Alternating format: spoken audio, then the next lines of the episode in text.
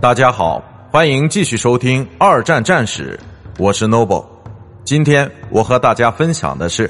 欧洲的奋起反抗之一九四二到一九四五年希特勒海军的溃败。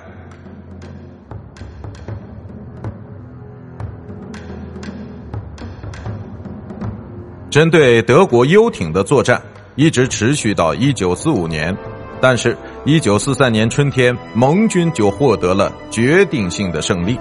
这靠的是对空中力量、科学研究、密码破解技术、工业实力等的完美结合。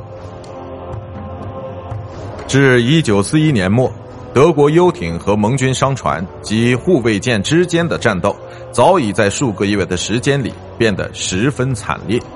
虽然威胁非常严重。但是英国人依然没有倒下，配比制已经极大的减少了消耗和新建设，而英国对一些被占领盟军国家的军舰控制，则帮助抵消了各种损失。希特勒于一九四一年十二月对美国的宣战，更给英国带来了新的机会。在一九四二年的前六个月里。德国游艇在美国东海岸以及加勒比海地区打了很多次胜仗，这些胜利的主要原因是美国指挥官令人惊骇的战术失误，他们非要建立起一个护航编队系统，并对空中部队予以支援。